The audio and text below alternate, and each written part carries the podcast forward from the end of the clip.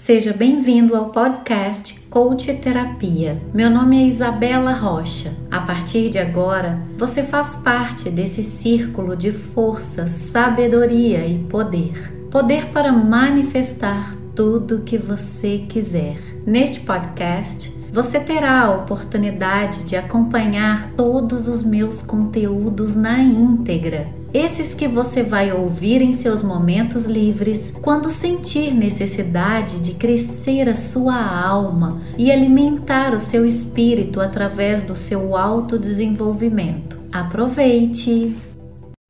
Deixa eu só ativar o meu áudio aqui para ficar certinho. Isso. Ótimo ver certinho e ouvir o meu, o meu foninho de ouvido? Tá legal? Uhum. Tá legal. Você tá me ouvindo também, né? Tá vendo um cachorro na minha cabeça?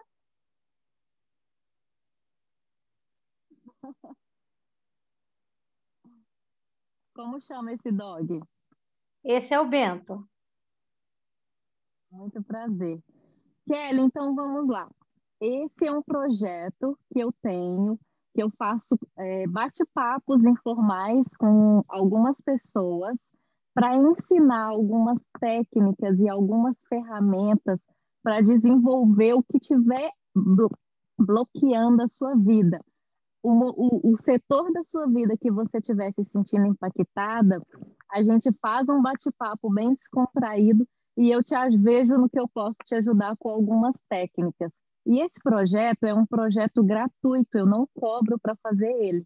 Então, eu, eu separo uma hora e meia, duas horas toda semana para conversar com uma pessoa.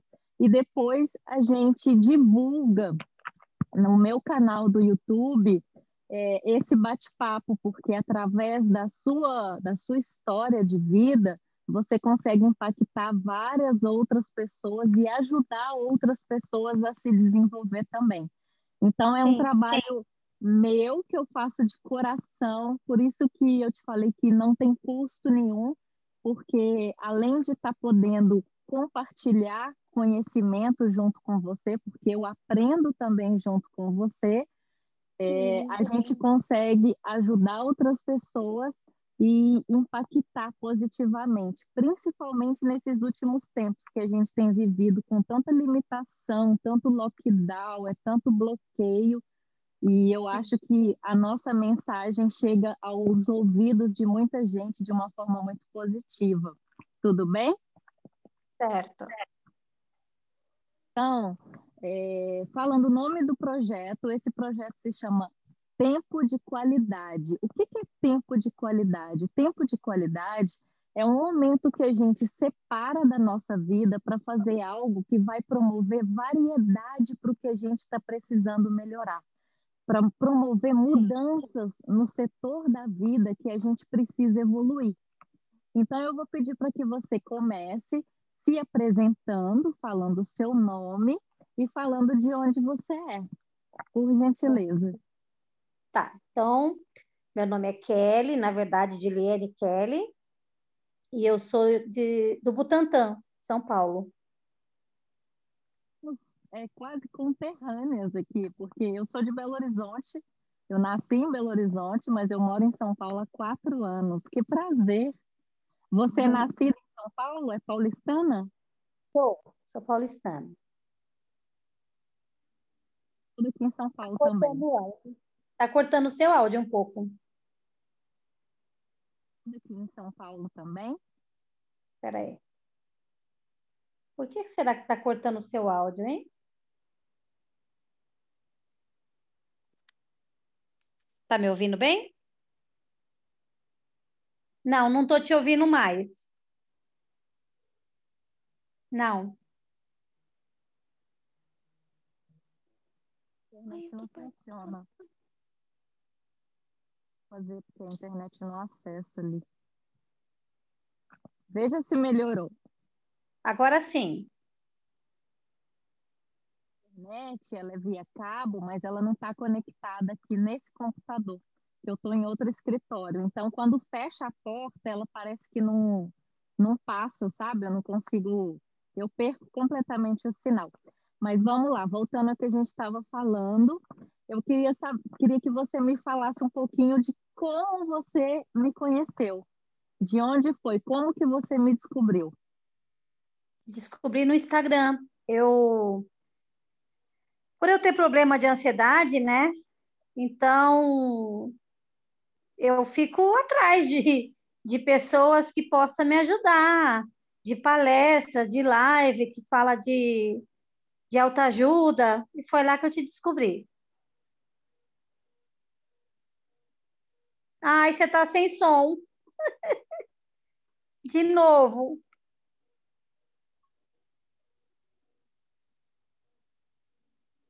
Peraí. Tá. Será que o problema é aí?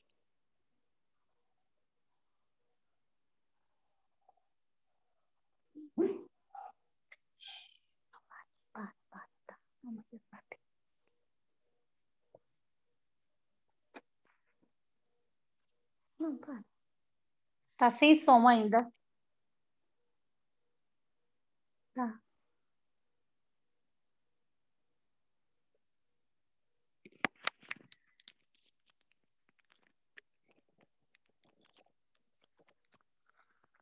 Agora.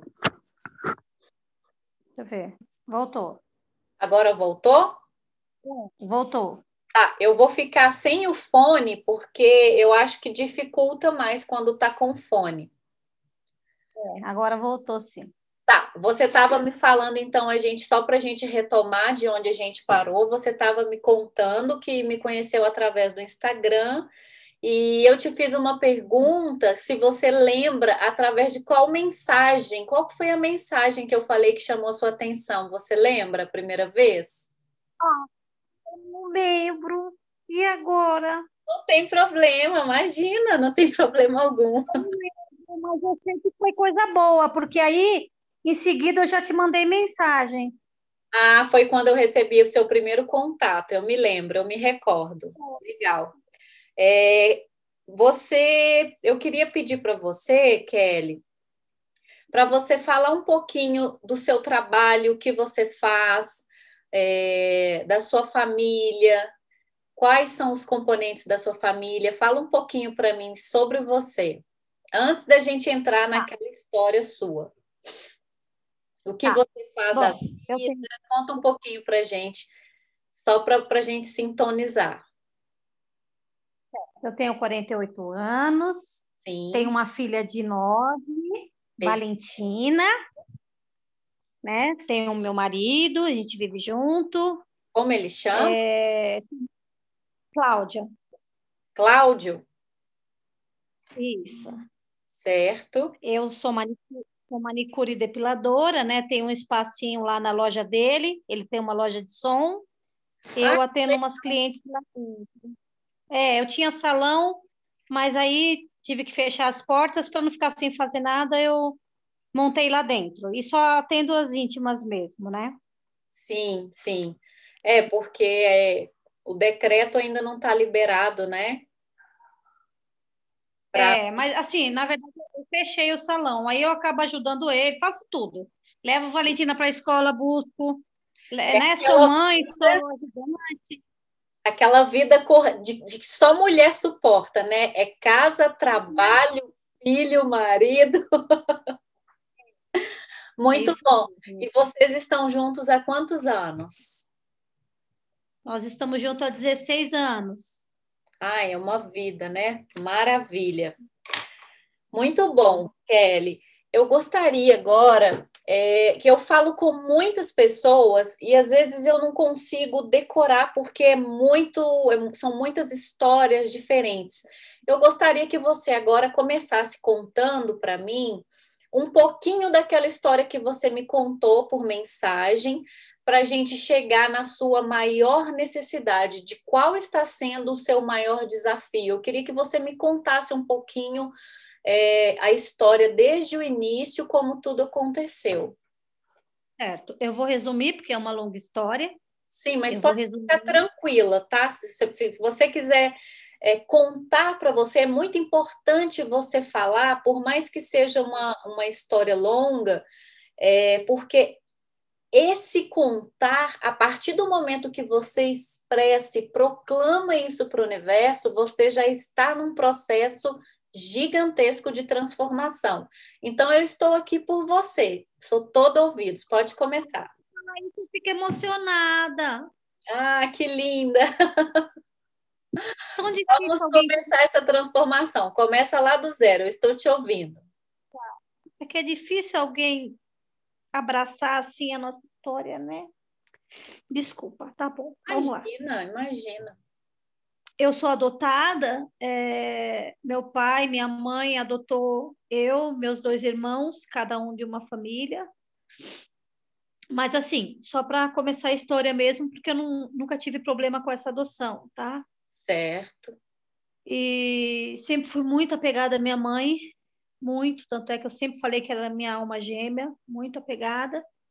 Vivemos no sítio minha infância inteira como caseiro. E já meu irmão e minha irmã já seguiram o caminho deles mais cedo. Minha irmã casou cedo, meu irmão também. Sim. E quando eu tinha 16 anos, 17, a gente veio para São Paulo, morar aqui no Butantã. E começou umas brigas em casa, né? Minha mãe com bebida. Nem eu entendia por que, que ela começou. Meu pai já bebia, mas só dentro de casa. Aí minha mãe começou com esse negócio de beber também. E assim veio brigas, né? Muitas brigas. Com 15 anos, isso. Muitas brigas dentro de casa. Eu não tinha nem vontade de ficar dentro de casa. Eu tinha muito medo de briga. Aí o meu irmão, que também sempre foi desandado, quando aparecia em casa, também brigava, sabe assim? Sim. Aquele tumulto em família. A minha irmã nem chegava perto, ela já tinha outro nível de vida, sabe? Ela não, não se envolvia. Com, tá, aí foi esses, essas brigas todas, né? Aquele sentimento triste, porque não tinha nunca uma sexta-feira para comer uma pizza junto, não, sempre toda briga, toda festa tinha briga, mas briga de quebrar tudo dentro de casa. Esse tipo de briga. Tá? Entendo. Com 18 anos, eu fiquei sabendo que não era filha da minha mãe pela boca de uma vizinha. Mas eu nunca falei nada para minha, minha mãe, porque eu não queria. Eu era tão feliz com a minha mãe, eu amava tanto minha mãe, que não me importava mais essa história. Se ela não me falou, não era para saber. Fiquei com aquilo guardado, mas não me fazia mal. Como que você. Eu acho importante a gente, a gente é, entender um pouquinho como que você recebeu quando você ficou sabendo, como que você recebeu essa mensagem, o que que ela gerou em você, como você se comportou? Ah, eu na hora sim, eu tinha até um namorado na época, eu cheguei para contar para ele, eu falei, nossa, minha vizinha disse, porque assim, eu sempre fui, minha mãe era lagoana, meu pai japonês. E eu sempre fui morena, cabelo liso preto e o olho meio puxadinho. Então, todo mundo achava que eu era filha deles, né? Sim. Até cheguei nesse namoradinho e falei, nossa, acabei de saber, tal, que eu não, não sou filha da minha mãe, que estranho, né? Eu fiquei meio sem acreditar, né? Mas depois, como a minha vizinha contou com requintes, detalhes, né? Tudo direitinho, eu já sabia que a minha irmã não era filha e nem meu irmão. Eu falei, se eles não são, também não sou. Né? Fiquei tranquila. Eu falei, não, eu não vou dar essa tristeza para minha mãe, eu não vou cobrar. Eu tomei a atitude de guardar para mim. Tá? É. Guardei para mim. A melhor coisa que eu fiz. Porque um ano depois, minha mãe descobriu um câncer na garganta. Sim. E quem cuidou da minha mãe fui eu. Foi um ano de tratamento até chegar na cirurgia. E eu que carregava minha mãe para cima. Carregava assim, eu que era parceira dela para ir para hospitais, né? Fez cirurgia. Eu ficava em UTI, eu dormia em banco de hospital, que eu não queria sair de perto dela. Sim. Foi, entendo. foi bem complicado. E eu tinha certeza que fazendo a cirurgia minha mãe ia se curar. Fez a cirurgia, eu que limpava, eu que cuidava. E aquela história eu, eu deixei para lá. Eu queria minha mãe curada. Era Sim. um amor assim, incondicional. Não sei te explicar o amor. Não sei te explicar. Certo. Aí passou, né? Passou um ano, vida que segue, né? Sim. Aí, nessa época, parou, depois da cirurgia, parou as brigas, parou as brigas, continuou nossa vida de sempre. Dois anos, volta o câncer da minha mãe para o outro lado da garganta. Nossa. Tudo de novo. Tudo de novo. Cirurgia, você sabe que quando volta é complicado. Aí a cura, né, é, é que já está enraizado, é, é mais difícil a cura. Porém, eu acreditava piamente na cura. Já meu irmão, meu pai, meu pai, minha irmã, eles estavam mais firmes, né? Sim. Eu não, eu tinha certeza que ia fazer a radioterapia, tudo. Ela não precisou ficar carequinha, nada, era só radioterapia e que ia melhorar. Só que depois da cirurgia, é, ela ficou meio aqui desenganada. Não ia ter cura. E quem ouviu isso da boca do médico? Eu. Que não ia ter cura, que ela ia ficar fazendo os tratamentos, mas era, era difícil, já estava enraizado mesmo, né? Nossa, eu te admiro por isso, Kelly. Você é muito forte. Você acha? Por isso. O pior está por vir ainda. Vamos lá. Aí, vamos lá. Cuidei de minha mãe, cuidei, cuidei. Aí virou ela, filha ou mãe. Né? Só que minha mãe, ela não se entregou, tá? A gente passeava, eu colocava um negócio assim no pescoço dela para ninguém ficar olhando, tampava. Continuou a vida. Olha, quando eu chegar no, no dia da morte, você não vai acreditar. Minha mãe não ficou definhando em hospital. Qual o nome dela? Qual era o Margarida, nome? Maria Margarida. Sim. Maria Margarida. Continuou. Ela sentia só um. Ela continuou fazendo os tratamentos, tinha muita medicação para tomar, e às vezes ela sentia uma falta de ar. Quando ela sentia falta de ar, eu tenho um pronto-socorro aqui no Periperi, eu levava no pronto-socorro, ela fazia uma inalação, que diz ela que melhorava, Sim. e voltava para casa tá? Bom, isso foi um ano. Nesse um ano, a minha irmã foi para o Japão, né? Ela foi para o Japão tentar a vida lá com meu cunhado e ficou. Meu irmão sempre lá para o lado da Zona Sul, meu irmão sempre teve problema com bebida, ficava lá entre trancos e barrancos com a esposa, com os três filhos, e eu cuidando de minha mãe. Bom, Sim. resumindo, quando chega no dia 25 de janeiro, a minha mãe sentiu uma falta de ar, como sempre sentia. A gente ido numa festa primeiro, olha só. Fomos numa festa. Minha mãe não podia beber, bebeu. Falou: ah, Foi parece que estava. em janeiro agora, desse ano? Não, isso já faz. Eu tenho 48 anos. Ah, tá. Sim, sim. Eu tenho 48 anos. Naquela época, foi nessa data, 25 de janeiro. Sim. Vai, eu estava com, deixa eu ver, já, eu acho que eu já estava com, é que eu não lembro direito das datas, Sim. mas eu acredito que eu já estava com, vai, uns 22 para 23 anos, mais ou menos, tá? Certo.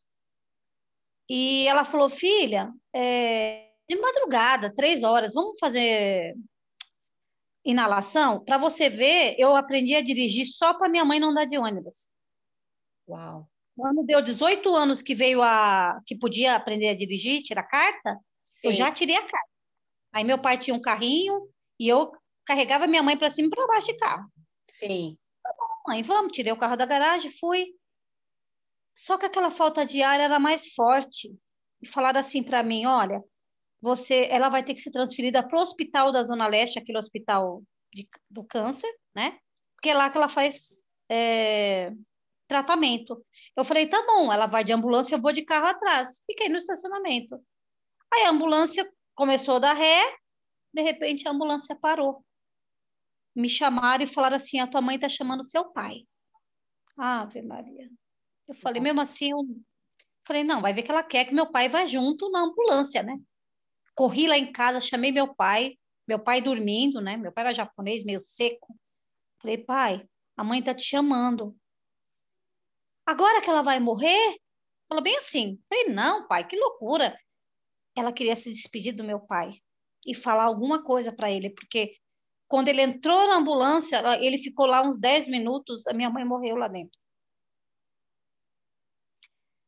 E aquele dia foi o pior dia da minha vida. Ou pior. Eu não aceitava, não. Não aceitava. Só que assim, eu nem entrei na ambulância porque eu fiquei fora de mim. Sim. e eu perdi meu chão completamente, né? Vem todos aqueles trâmites, né? Velório, eu não conseguia chegar perto do caixão dela. E no enterro também eu, eu queria, eu sofri, quase sofri um acidente de carro, porque eu, eu tive que dirigir levando um pessoal no carro. Eu não tinha cabeça nem para dirigir, mas não tinha outra pessoa para dirigir. Enfim, eu perdi o chão ali. Eu perdi o chão. Passou, né? Eu fiquei um ano chorando. Ela até veio falar comigo. Desculpa, assim, eu sei que não é todo mundo que acredita, Tudo. mas ela veio praticamente. Eu tenho certeza que ela veio no meu quarto falar comigo. Ela veio, certeza. O colchão até abaixou. Ela sentou Sim. e falou: para de chorar. Sim. Eu vi tudo, eu vi tudo que aconteceu e eu não, eu não podia fazer nada. Agora você vai seguir teu caminho e deixa eu seguir o meu. Porque me levaram para tudo que era canto. Eu ia, eu ia morrer de depressão. Eu fui para Umbanda, eu fui para benzedeira. Até eu só parei quando ela veio me pedir. Sim. Aí eu parei de chorar. Parei de chorar, mas daquele jeito, né? Não, não seguia bem a minha vida, sabe? Você Aí meu pai. Você lembra com quanto tempo que ela apareceu depois do, do desencarne, do velório, do, do enterro? Você lembra depois de quanto tempo ela apareceu para você? Ah, depois de uns dois meses. Sim. Depois de uns dois meses já, ela apareceu para mim no quarto e, e sentou na cama. Eu não estava dormindo, porque eu, eu tinha muita insônia eu não, eu não aceitava, eu ficava só pensando, então ela acabou que veio pedir isso para mim. Aí tá, eu falei, não, aos poucos, né, eu vou, vou melhorando. Só que eu não tinha muitas amigas, porque era só amiga de escola. Eu vivia para minha mãe, eu não tinha amiga. Namoradinho era namoradinho bobo, acho que tinha até terminado na época. Meu pai resolve ir embora para o Japão, bem nessa fase. Minha irmã falou, pai, vem para o Japão, porque meu pai estava só bebendo. Hum. Mais de 50 anos juntos, os dois. Sim. Eu não podia segurar meu pai, só que eu ia ficar só. Resumindo, minha irmã arrumou um emprego para meu pai no Japão e mandou meu pai embora. E eu fiquei sozinha. Fiquei sozinha, minha irmã falou: ah, você vai lá. Ah, minto, meu cunhado não foi. Meu cunhado ficou com meu sobrinho e minha irmã foi só. Aí minha irmã, vai lá para o apartamento morar com o Lelo. Falei, ah, não vai dar certo morar com um cunhado né? E batata. Eu fui, não fiquei nem um mês, tinha aquelas regras de voltar, de, de sair, de... aí acabei que discutindo, aí veio o meu problema, né? Fiquei de porta em porta. Fui morar na casa de uma amiga, na casa de outro, todo mundo quer ajudar, mas passa uma semana, as pessoas já ficam fazendo cara feia.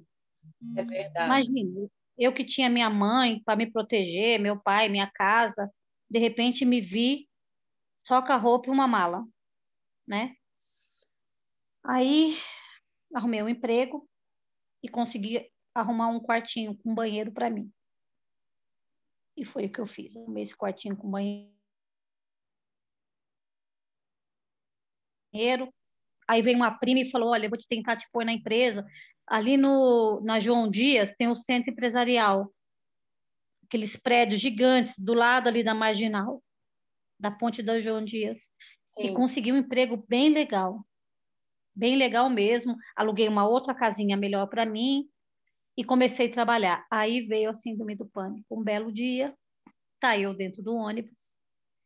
De repente, eu perdi uh, o. Eu, meu, meu espírito parece que saiu, eu só vi o corpo. Eu não sentia meu corpo mais. Falei, nossa, eu acho que a minha pressão caiu. Desci do ônibus. Desci, fui andando a pé para casa. Beleza. Aí tinha uma passarela para atravessar também, era o trajeto que eu fazia. Só que não foi assim um dia, foi acontecendo. 15 dias depois, veio de novo a sensação no ônibus. Já fui para o hospital. Falei, não, fiz um check-up, nada. Estava perfeita eu. E a mesma sensação, eu não sentia meu corpo. Isso é terrível. A impressão de sensação de morte. Na passarela foi a mesma coisa. Paralisei no meio da passarela não ia para trás nem para frente. Teve com uma mulher pegar nos meus braços e falar, eu falei que estava passando mal, ela me atravessou. Tá? E isso começou a me perturbar a vida. E era um tabu. Hoje em dia, síndrome do pânico, padre tem, atriz tem, né? Ator tem, todo hoje está livre. Naquela época, não. Naquela época, estava assim, ainda no. Depressão sempre teve. Agora, já síndrome do pânico não se falava tanto. E, e, para subir aquelas escadas rolantes? E essa época você estava com qual idade já? Deixa eu ver, 23. Já tem mais ou menos quantos anos que você detectou a síndrome do pânico? Ah, eu tenho 40, eu tô com 48. Eu, eu já estava com uns 28. 27 para 28. Olha quanto tempo faz. Bastante. Aí eu tinha e começou meu sofrimento, porque eu tinha arrumado esse emprego e no centro empresarial é Torres. Tinha que subir três, quatro lances de escada rolante terríveis. Nossa. Nossa, aquilo era morte para mim. E eu não falava para ninguém. Eu não falava para ninguém. Eu não, não falava, não sei. Eu, eu tento, hoje eu já me cobrei muito. Hoje, graças a Deus, meu tive um bom psiquiatra que falou: vamos viver daqui para frente. Não adianta ficar reclamando que não procurou tratamento na época, não vai resolver. Sim. Eu já me cobrei muito. Aí, conclusão. Acabei falando com uma amiga. Essa amiga falou: Kelly, procura uma psicóloga no postinho. E foi o que eu fiz. Fui no posto de saúde e uma japonesa, eu lembro até hoje, ela falou: Você tem síndrome do pânico. Você perdeu algo? Foi aí que eu contei toda a história. Ela falou: Então, a perda da sua mãe. Você ficou sem chão. Então, foi, foi um trauma. Tá? Provavelmente foi isso. Pode ter até outras coisas. Mas isso foi o pá, o estalo para vir essa síndrome do pânico em você. E agora, só tratamento. Psiquiatra, se você quiser fazer, aí vão te passar remédio. Nossa, eu tinha pavor de tarja preta. Eu achava que tarja preta eu ia andar que nem um zumbi na rua. Sim. Nunca mais voltei lá. Só que ela falou uma coisa muito interessante. Ela falou: o dia que você engravidar e ser mãe, isso vai fazer muito bem para você. Guarda o que eu tô te falando, uma japonesinha bem simpática. Não procurei tratamento, tá? comecei a viver zona de conforto. Sim. Entendeu? Que eu desci a metade. Né? Oi? É natural a gente acomodar, né? Acomodar, porque se eu não queria tratamento e eu precisava trabalhar, né? O que, que eu fiz? Como eu estava ganhando melhor, eu comprei um carrinho, não precisava andar de ônibus, nem atravessar passarela. Comprei um uninho, acho que na época. E o meu trabalho, eu fazia assim, porque eu tinha uns picos de melhora. Às vezes eu conseguia descer de boa a escada rolante, às vezes não. Aí eu descia de escada. Elevador nem pensar, e assim passou, tá? Sim. Trabalhei lá uns três anos para quatro anos, até que fui mandada embora. Até que fui mandada embora, vim morar em outro bairro, e assim eu seguindo minha vida, né? Meu pai no Japão ainda, Sim. e eu sozinho ainda, meu irmão na dele, tudo, vivendo a vida dele. Voltei, vim para outro bairro mais perto aqui do Periperi, arrumei um emprego aqui perto da Ponte Eusébio Matoso, uma oficina. Eu fiquei Sim. seis anos lá. E nunca procurei tratamento. Lá que eu conheci meu marido. Meu marido tinha uma loja de som em frente. A gente se conheceu e começamos a namorar. Namorar não, fala a verdade, ele era casado. E eu falei, quando eu descobri que ele era casado, eu falei para ele, não, então eu vou ser sua amante, né? De jeito nenhum. Não, mas eu vou separar para ficar com você. Eu falei, então quando você separar, você fala. Você me avisa. E foi o que aconteceu. Era para ser mesmo. Ele separou, ficou comigo. Ficamos seis anos para eu poder engravidar. Não contei nada para ele, tá? Não contei nada. Sem contar nada. Engoli aquilo para mim, porque eu sempre trabalhei perto, tinha carro. Beleza. Meu sonho era engravidar que, que aconteceu? Eu falei para ele, ó, eu tenho que engravidar até 39 anos. Tem que engravidar. Depois disso, vai, né, já é complicado. Parei a pílula, parei a pílula um ano para engravidar. Com 39 anos eu engravidei. Aí Deus começou a agir na minha vida. Que começou maravilha. a agir na minha vida, porque eu pedi uma menina para Deus, falei, Senhor, uma menina. Nossa, como eu ajoelhava pedindo uma menina. Era um negócio que tinha que ser uma mulher sabe? Um meio inexplicável. engravidei, entrei no estado de glória. Até esqueci esse síndrome do pânico, porém, sempre na minha, né? Andando de carro, mimada. Assim. Ainda tem, então, é, naquela zona de conforto, né? Você tinha aquela vozinha que te contava ali atrás, você percebia a situação, mas você ainda assim se manteve nessa zona de conforto. Eu sabia que eu, eu não estava bem, que eu precisava de tratamento, mas eu estava gerando uma criança, era meu sonho. Então, eu esqueci tudo e fui preparar essa criança, né? Ó, para você ter noção, sem saber, ela não mostrava o sexo. Todo exame que eu fazia, ela fechava a perninha. Eu comprei mais de 20 vestidos, porque Deus já tocou no meu coração que era uma menina. E eu e foi deu certo. Quando eu consegui fazer o exame, era uma menina mesmo. Aí foi a você... benção, né? Foi aquela benção, né? Foi aquela benção. Eu quero fazer um parênteses que tem algumas coisas que eu acho que vale a pena a gente para eu te explicar e vai gerar ainda mais entendimento para você. A primeira ah. delas é sobre essa questão que você tocou esse ponto é, da sua mãe ter aparecido para você. E nada a ver com religião, tá, Kelly? Mas simplesmente é, em acreditar nas forças e nos poderes que os olhos não veem. E eu falo que é um fato engraçado, porque eu passei também, eu perdi o meu irmão recente. Na verdade, eu não perdi, eu o ganhei, porque eu falo que quando a gente tem a oportunidade de viver com um ente querido que a gente ama muito e passou por várias fases de vida com ele, e ele desencarna, ele morre, somente o corpo físico morre. Como a gente está muito apegada ao corpo físico e a gente não pega nele mais, a gente sofre, entra nesse estado de sofrimento.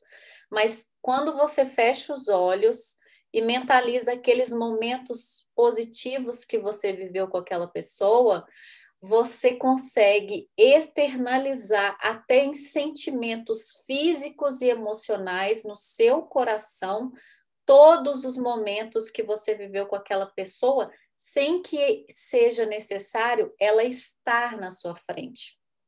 Então, é. isso que você falou da sua mãe aparecer para você sentadinha na cama, no colchão do seu lado, eu acredito muito, porque ah. eu costumo dizer o seguinte: é, você provavelmente, da sua história, essa história linda de força até aqui, que você está me contando, você com certeza já prostrou seus joelhos no chão e suplicou para o Deus que você tem fé alguma coisa.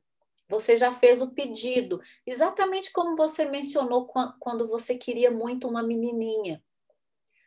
E você teve a resposta. Você foi atendida esse, por esse Deus que você pediu, não foi? E para que ele te atendesse, em algum momento foi necessário que Deus se materializasse fisicamente de corpo na sua frente? Você precisou ver ele para acreditar que ele atendeu a sua prece, o seu pedido, a sua súplica? Não, não precisei ver ele. Exatamente. É por isso que a gente fala nas forças dos poderes do universo que os olhos não vê. É dessa forma que a sua mãe apareceu para você. A gente não precisa pegar, ver fisicamente, porque existe um, uma força muito maior na nossa vida que é capaz de ver além dos nossos olhos. Certo. Que está aqui, ó. É o nosso coração. A gente enxerga com o nosso coração. Porque quando você vê a sua mãe, quando você vê a sua filha, o resultado de uma menina da, do, que você está gerando, você sabe da resposta que você recebeu desse Deus que você não vê, porque você simplesmente sente. Certo? Então, uhum. aqui, ó, essa região deveria ser os nossos olhos. Eu falo que é a nossa bússola interna, é o órgão, é o local que direciona a nossa vida, que nos dá todas as respostas. E a gente segue e consegue. Esse é o primeiro ponto. Eu pedia muito para ver minha mãe, eu pedia para ela vir falar comigo. E você. Eu queria falar você... a última vez. Entendo. E eu tenho certeza que você sentiu como se ela tivesse ali, na sua frente. Eu, eu acordei com um abraço. A sensação quente da mão, do braço. A, o colchão levantou e abaixou. Quando ela foi embora, subiu. Eu vi tudo isso. Eu nunca vou esquecer. Maravilhoso. Tem até um conteúdo muito legal que eu gravei que chama Curador do seu ente querido. Tá no canal do YouTube. Eu não sei se esse vídeo você chegou a ver. Eu não. acompanho você através de uma meditação maravilhosa. No final dessa conversa, eu vou mandar ele para você, porque você consegue visualizar, materializar todo o sentimento gostoso e receber mensagens do seu ente querido através dessa meditação é, guiada que eu faço com, com você. É muito linda, é um trabalho muito, muito, interessante. Acho que vale a pena você fazer a experiência também. Nessa época, eu, eu sempre. Aqui na minha rua até tem, de Allan Kardec, eu gosto muito. Sim. Eu sempre fui pedir, né? Tentar uma cartinha dela para mim. Psicografada, é né? Devido à pandemia, está fechado, mas eu, eu participo dessas reuniões. Muito bom. Que é o estudo da filosofia espírita kardecista, né? Isso, eu gosto muito. Eu já estudei um pouco sobre essa filosofia. O meu pai é psicografista, então, até mesmo por influência dele, eu procurei bastante conhecimento sobre essa filosofia. É um trabalho maravilhoso, né, que é feito, muito lindo. Era uma cartinha dela, mas como dizem, né, não é como eu quero, né? Não é sempre que tenha que lá é uma coisa que é outra, né? Se Exato. até hoje não veio é porque não foi possível para ela falar comigo. Exato, e assim, eu acho que a melhor e a experiência mais linda, mais forte que você pode ter foi esse encontro que vocês tiveram quando você estava deitada. Porque eu acho que mais forte, mais poderoso até do que uma carta psicografada é você conseguir sentir o calor, se conectar com o cheiro dela, com a voz, você ouve a voz. Então, eu falo que é, é uma força divina que a gente enquanto ser humano, enquanto homem, nós temos uma visão muito limitada diante dessa grandiosidade que é o Criador de tudo que há, desse universo holístico que a gente vive e que a gente não conhece, somos meros ignorantes, não é verdade? Então, esse é o primeiro ponto que eu queria comentar com você, que eu acho relevante a gente ter essa reflexão, porque tem muitas pessoas que passam pela mesma situação e não entendem, não, não gostam, sentem medo, dão as costas, e na verdade são encontros proporcionados pelo universo.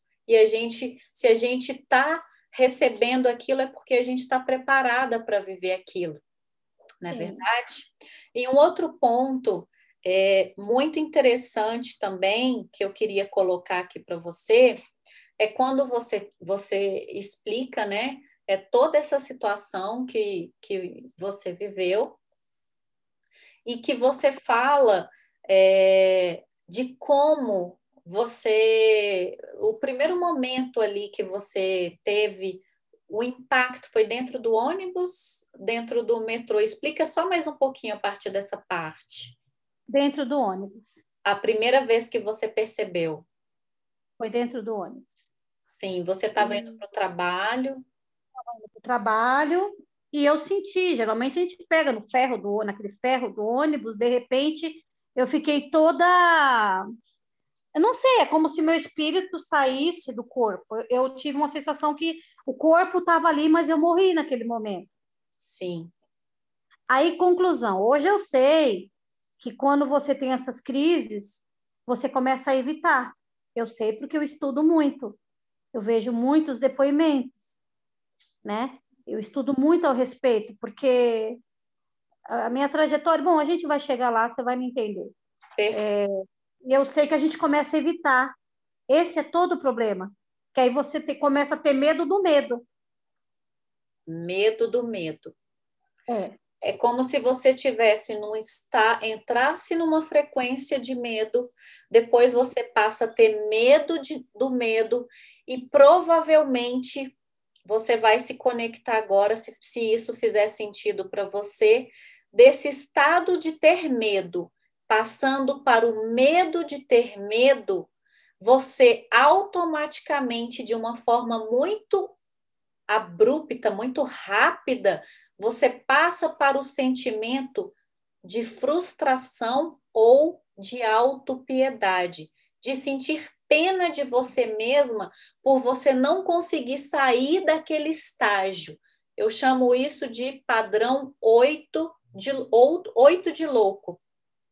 Eu fiquei muito me sentindo vítima, como se só eu fosse a coitada na época. Exatamente. Eu chorava por tudo, eu chorava por tudo, por tudo. Eu era coitada, Hoje eu sou outra pessoa. Pela glória e honra do Senhor, eu sou outra pessoa. Você né? percebe é? que é um padrão depressivo que você varia entre essas, esses, essas emoções de raiva e medo e automaticamente vai para frustração e ansiedade. E sabe por que, que isso acontece? Porque o corpo do ser humano ele precisa de variação.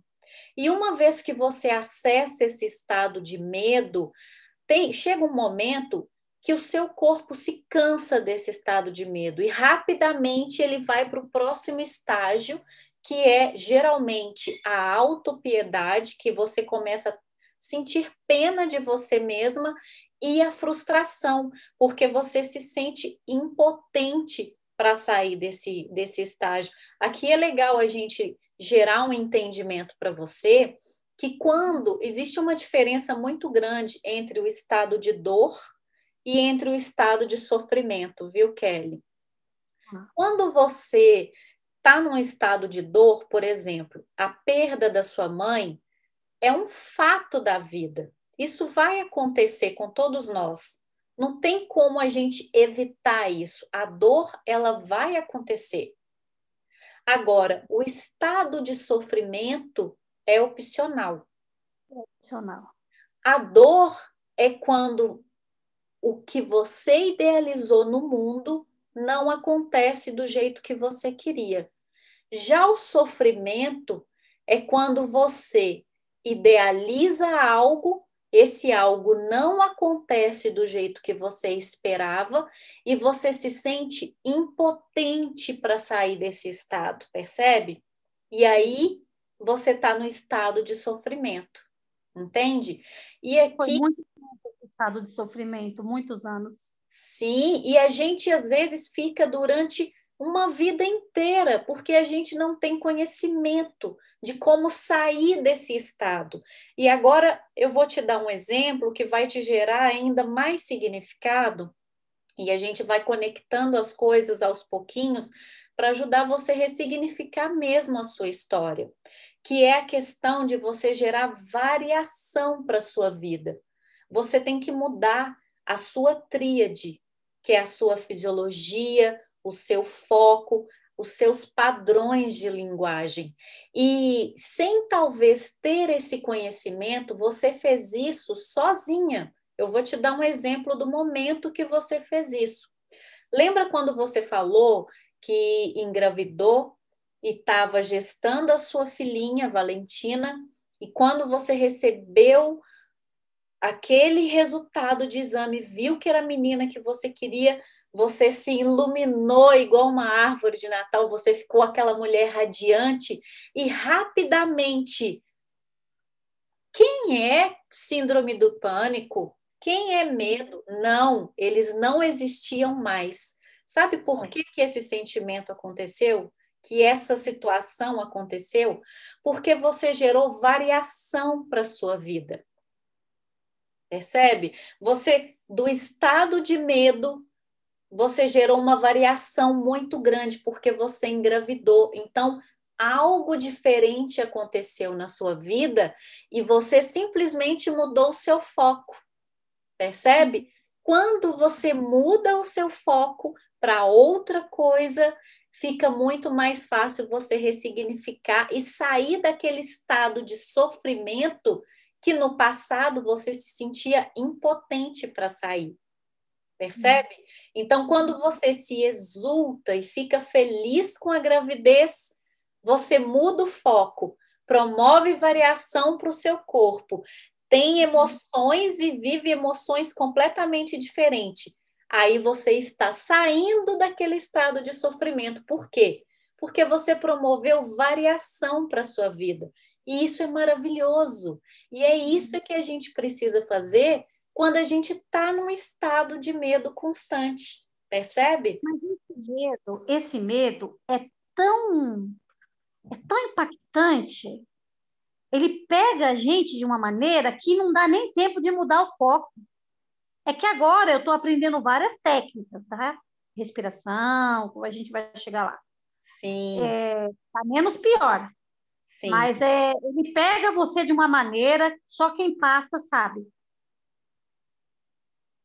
Entendo Parece que você está perfeitamente você. É, é, do mal, esse negócio não é de Deus, não. Eu falo que não é de Deus. E conta para mim hoje, hoje, é o como que tá essa situação? Qual qual está sendo o seu maior desafio? Ó, deixa só para finalizar da neném. Isso. Eu só preciso contar algo. É, é, finaliza aquela história primeiro para a gente entrar nessa próxima do hoje para a gente não deixar aquela lacuna aberta ali para quem for assistir a gente entender direito. Essa parte é a melhor, é a melhor. Eu, ó, eu ainda vou ter um canal no YouTube, viu? Eu ainda vou ajudar Maravilhoso, maravilhoso isso. Eu vou ajudar. Eu já pedi para minha Nossa Senhora Aparecida. Eu me curando, eu vou, vou ajudar voluntariamente, igual você, voluntariamente as pessoas que passam por isso. Chegou a gravidez já no final, gravidez no final, e a menina nada de nascer, nada de nascer, já passando da hora. Nessa época eu tinha convênio médico, e toda hora a menina não mexia, eu corria atrás do médico, e ele, não, não, calma. Dia sim, dia não, tinha que ver os batimentos dela. E chegando já final de janeiro, ele fala assim: vamos marcar uma cesárea. Eu falei: cesárea? É, é melhor. 26 de janeiro, menina do céu. Minha mãe morreu, já era 26 de janeiro. 26, exatamente que eu ia comentar agora. Eu falei que coincidência, a mesma data, né? Eu comecei a chorar, eu comecei a chorar, chorar, chorar, chorar, chorar, e ele não entendia, e eu falei, doutor, não acredito. Nossa, é. Kelly, tô toda arrepiada, porque assim, é impressionante os ciclos. Desculpa te cortar, mas eu fico excitada com essa história, porque assim, são finais de ciclos que se fecham e iniciam outro, como tudo na nossa vida, né? Maravilhoso. Aí ela me pegou e falou, eu falei, mas doutor, eu ainda vou ficar. Faltava cinco dias para 26 de janeiro. Eu falei, mas e essa menina que ela pode enrolar nas trompas? Não, tá decidido. Ele ficou até meio bravo. Ele falou, eu sou médico, a 26. Ele não mudava a data. Meu marido foi brigar, pois o médico não mudava a data. É 26 de janeiro, lógico. 26 de janeiro eu não ia mais chorar. Eu ia fazer a festa de aniversário para a Valentina. Que bênção, gente. Que maravilha. Ali, todo 26 de janeiro é a festa. E você entende agora o poder que eu brinco, que eu falo que são deucidências não são uhum. coincidências da vida, são deucidências. Aí eu tive uma crise de pânico, porque assim, ao invés de eu chegar no meu médico e falar que eu tinha esse problema, eu não falei nada. Quando deram a hack, as minhas pernas paralisaram. Aí eu só deu tempo de eu ver a menina saindo. A menina saiu, o pediatra pegou, ela já foi com a mãozinha no óculos do pediatra que até hoje eu não esqueço. Ela foi assim com a mãozinha e eu agitada, uma médica chilena até falou: vamos apagar. Porque eu estava muito agitada e quando você toma hack, você não pode mexer a cabeça. Verdade. Passou horas, acordei numa sala branca, falei, morri. Estou na sala branca, todo branco, mas não era, eu estava só descansando, enfim. É, aí fechou o ciclo mesmo, subi para o quarto, não sabia amamentar, não sabia nada, não tinha ninguém para me ajudar, para me ensinar o que era peito, bico de peito, nada disso eu sabia, mas venci. Falava com uma, falava com outra, com dona da casa, com vizinha, e começou uma vida nova, né? Incrível. Vim, mudamos de casa, aí eu continuei trabalhando no salão, arrastava a Valentina para o salão desde neném, que eu tinha que trabalhar. Assim que eu tirei esse ponto da cesárea, já voltei a trabalhar aqui Sim. na Corifeu do Tantã. Foi aí que meu marido me presenteou o, o, salão. Coloquei Felicitar, porque eu só vivia feliz. O nome Felicitar. Fiquei seis anos lá. Não, deixa eu ver. Três, quatro. Não, fiquei quatro anos, quando eu precisei fechar. E Valentina, nossa, como eu queria que você conhecesse Valentina, que ela está aqui brincando com as vizinhas. Ah, não é... você vai lá buscar ela para eu ver. Obrigada por Deus. Inteligentíssima. inteligentíssima, ela faz dança. Ela, você tem que ver os conselhos que ela me dá. Não é ela que fala. Bom, beleza. Tive Valentina, resolvi procurar um psiquiatra. Um belo dia eu acordei e falei: não, chegou a mudança. Faz três anos que eu tomo medicação, tomo esse taloplan, 10 então, miligramas. Faz três anos que você procurou o psiquiatra. Sim. Foi um momento, a... basta? Foi um momento assim que você falou: chega, eu não quero isso mais para minha vida. A partir de agora, eu vou tomar uma decisão e vou mudar. Vou, vou, eu vou promover uma mudança para minha vida. Fazem três pela anos. Valentina, pela Valentina, porque é, eu sabia que mãe, é, é, eu ia precisar fazer muitas coisas, Sim. né? Como a minha filha um dia ia querer andar de ônibus, eu comecei a passar uma novela na minha cabeça. Eu falei, não, eu preciso me curar. Corri rapidinho, não precisou ninguém mandar.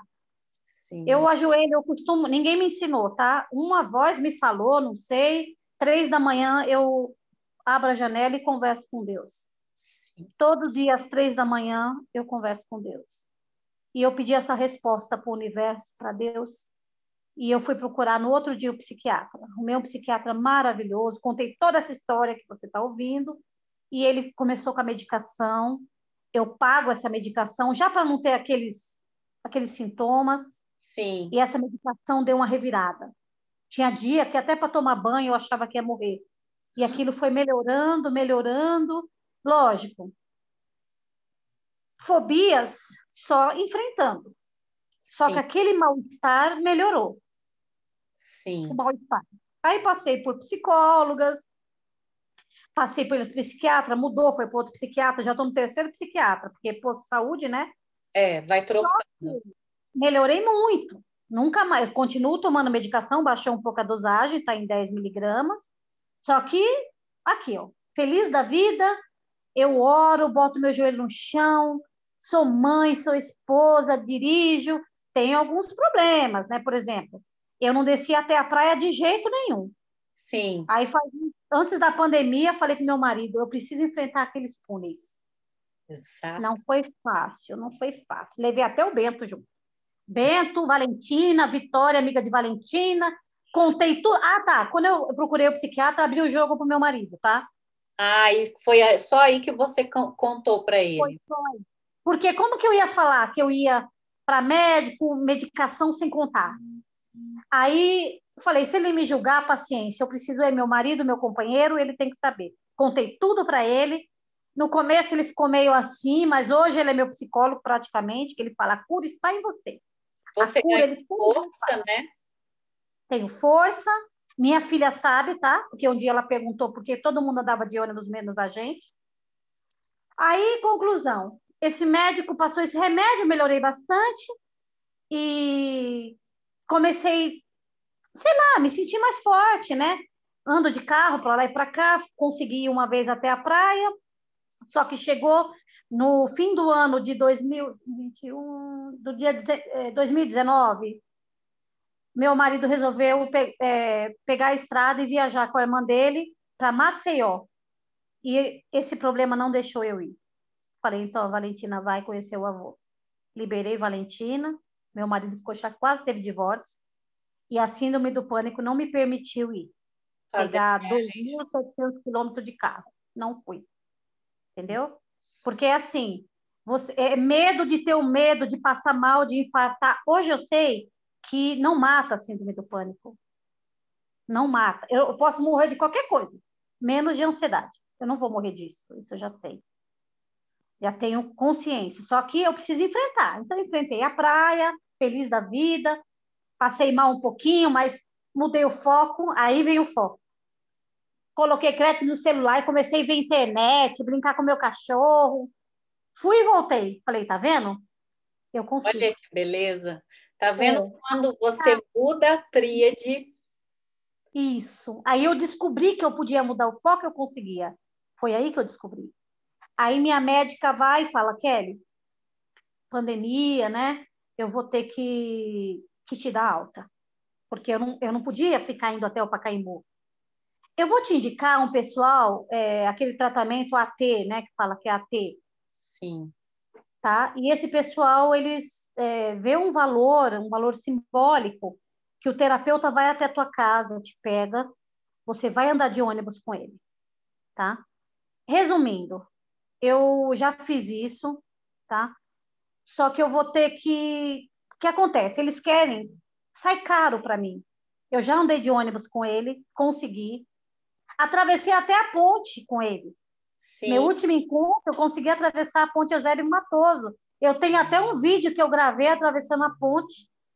Olha eu que... gravei um vídeo. Eu levei Valentina, que ela tinha que participar, e eu descobri, nossa, eu consigo atravessar a ponte de ônibus. Eu consigo andar de ônibus. Fiz um bilhete único. Só que eu cheguei neles e falei assim, ó, meu marido, a gente não tem casa própria, a gente paga dois aluguéis. Vamos fazer esse tratamento uma vez por mês? E eles não estão aceitando. Eu falei, melhor uma vez por mês do que eu ficar sozinha, sem nenhum atendimento. Exatamente. Aí, tá parado o tratamento, só que uma coisa eu fiz, andei de ônibus. Mas... Andei algumas vezes de ônibus. Sozinha? Depois você né? já foi sozinha? Eu já fui sozinha com a Valentina aqui no bairro. Que ótimo, que ah, dei esse resultado. De ônibus, voltei, fui, voltei. A ponte eu só fui com ele, foi nosso último encontro. E eu tenho conversado com meu marido. Hoje mesmo eu conversei com ele. Eu falei: olha, se eles não concordarem em fazer uma vez por mês, vamos nós, você vai comigo? E ele falou: vamos. É engraçado agora você falando do seu marido. É, eu queria te perguntar, só para a gente fazer é, um outro parênteses aqui que eu acho extremamente importante a gente não deixar passar. Tá. É, você ficou um bom tempo guardando isso em segredo, sem contar para ele. Por que, que você não queria contar? Qual que era o sentimento? Qual que era o pensamento que tinha aí dentro do seu coração? O mesmo pensamento que todos têm. As pessoas acham que é frescura. A minha irmã, por exemplo, achou que era frescura. Ou seja, você não queria contar para ele, para o seu esposo, por medo de, de ele achar que você estava com brincadeira, com frescura. E aí, por conta disso, você guardou para você. Guardei para mim porque eu falei, não, ele, depois de tanto tempo, agora que eu vim, que eu vim falar, nossa, foi tantas coisas, mas aí o doutor Kleber falou: não, você vai contar para o seu marido hoje. Você vai sair daqui e vai chegar na loja, vai chamar ele em particular e vai contar. Se ele vai acreditar, se ele não vai acreditar, você tem que contar. Você não pode guardar para você. Ele tem um marido, pai da sua filha. E foi o que eu fiz. A Valentina já é para frente. Ela fala: mãe, tô dentro. Vamos pôr um fone, as duas, e vamos lá para a Praça da Sé. Nunca nem foi. Ai, vamos lá para Vamos para o Brás comprar roupa e a gente põe o fone. Ela me dá muita força. Que muita gracinha, força. gente. Tão é. pequenininha, tão inocente e já veio com uma missão de vida tão maravilhosa de ressignificar a sua vida, de preencher a sua vida, preencher todo aquele vazio. Eu falo que as crianças elas vêm com uma missão de vida grandiosa. E ela mesmo, mesmo com tanta inocência, né? Ela me dá conselho. Um dia desse eu briguei com o pai dela, Ela falou, mãe, viva a sua vida. Deixa o pai viver a dele. Se ele quer ficar bebendo, tomando cerveja, deixa, mãe. Vamos viver a nossa. Que graça. O pai tem problemas. Ela fala coisas para mim de força, sabe? Ela tem fé em Nossa Senhora, igual eu tenho. Ela segue meus caminhos, né? Sim. Ela tem muita fé em Nossa Senhora. Ela, ela ora comigo. A gente dá as mãos para orar. Eu ensino muito o que é Deus, o que é o universo, o que é forças divinas para ela. Eu que... ensino, ela já sabe tudo isso. Nossa, Aí, maravilhosa sua história. É, é tudo ela fala, se Deus assim. permitir, né, mãe? É tudo se Deus permitir, né? Se o universo permitir, eu falo, é, filho. Kelly, quando você contou para o seu esposo, qual foi a sensação? Você Alívio. teve, tirou um peso das costas, você sentiu que ganhou um aliado, que ganhou mais força? Não, aliado eu só vim, eu acho que agora eu ganhei, mas eu, eu senti alivi, aliviada, porque eu sentia que eu estava escondendo, enganando ele, era uma sensação assim sabe? Então, hoje sim eu tenho um aliado. Eu acho que é porque ele está vendo muita gente com problema, sabe? Então, agora ele me dá conselho. E no momento que você contou, aquela foi quebrada ou você sentiu aquele medo que você tinha de ele achar que era frescura da sua parte? Isso aconteceu? Ele achou Não. que era frescura ou ele como que ele recebeu essa mensagem de você? Não, ele falou, é, vai se tratar. Se você precisa de ajuda, vai se tratar. Só isso também, saiu da cozinha. Só isso. Aí, aos poucos, eu fui falando. No fim do ano, que ele foi de carro para Maceió, já ficou aquela coisa estranha. E olha que eu, ó, eu ponho vídeo para ele ver a sensação. Tem vários vídeos, é, todo mundo sente o mesmo é um nó na garganta, aquela sensação de morte, aquela tontura, luta e fuga, luta e fuga. Eu tenho agorafobia também. Agorafobia, se eu estou num lugar aberto, se eu estiver num campo de futebol, eu não consigo ficar no centro do campo. Infelizmente, eu não tenho respostas para tudo isso. Sim. Não tenho resposta. E eu expliquei tudo isso para ele, e hoje a gente conversa muito, e ele fala: a cura está em você. Pelo, nunca Exatamente. se esqueça, ele com você. E é assim, às vezes a gente a gente peca por medo.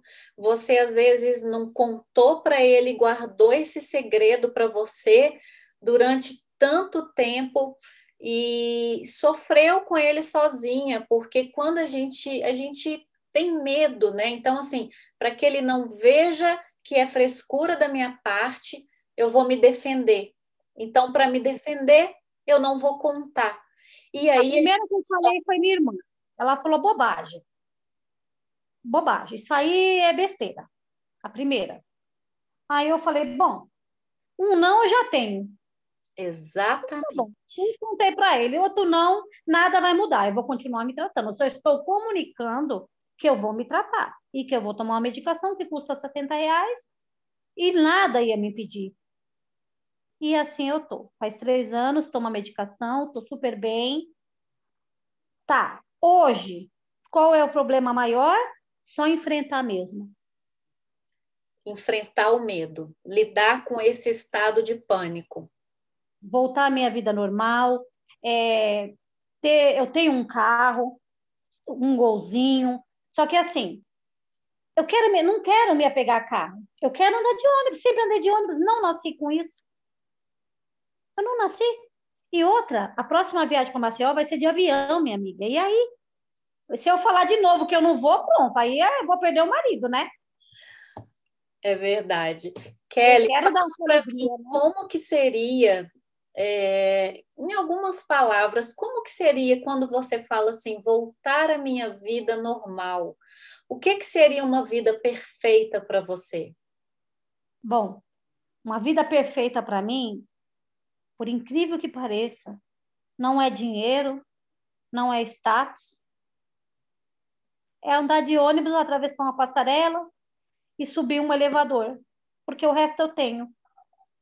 Eu tenho comida, eu tenho filha, eu tenho casa para morar de aluguel, mas tenho. Eu perdi passeios, eu perdi viagem, várias, e perdi vários empregos. Um dia desse, a minha amiga trabalha na Uber, ela falou: é, se, se quiser, tá pegando lá na marginal. Ah, é só pegar um trem. Eu não posso ir. Sim. Eu poderia estar trabalhando.